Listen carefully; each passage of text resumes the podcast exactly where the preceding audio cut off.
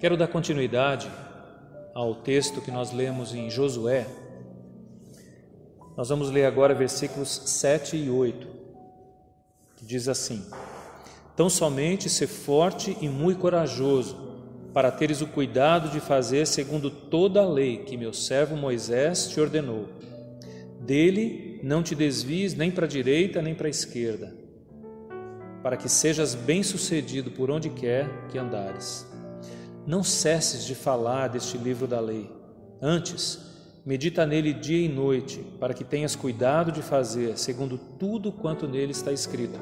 Então, farás prosperar o teu caminho e serás bem-sucedido. Ser forte e corajoso. Como nós precisamos ouvir essa palavra nesses dias? Na verdade, esse não é só um, um encorajamento qualquer, não é uma ordem qualquer, mas o encorajamento que Josué está recebendo é: faça a vontade de Deus, faça o que Deus determinou, ser forte e corajoso para obedecer tudo que eu tenho falado.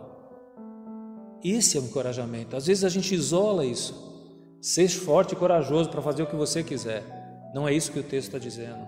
Ele diz: ser forte e corajoso para fazer o que eu mandar, o que eu quiser. Nós precisamos dessa força de Deus.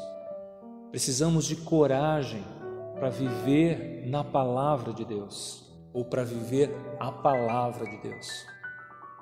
Ser forte e corajoso, meu irmão, para ler a palavra de Deus nesses dias. Outras distrações tentarão ocupar esse espaço, mas ser forte e corajoso e leia. Seja forte e corajoso para orar, para separar um tempo com a sua família, sozinho, com outros irmãos, talvez que você possa ligar e orar junto, encorajando.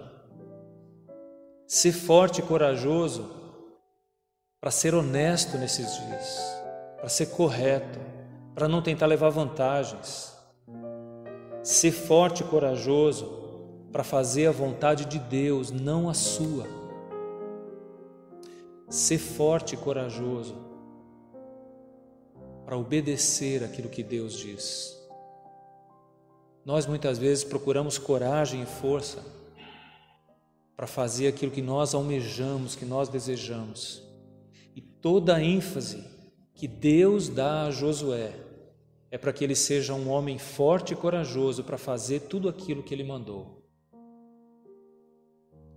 No texto anterior, nós mencionamos que a nossa missão, quando está associada à missão de Deus, certamente Deus estará conosco.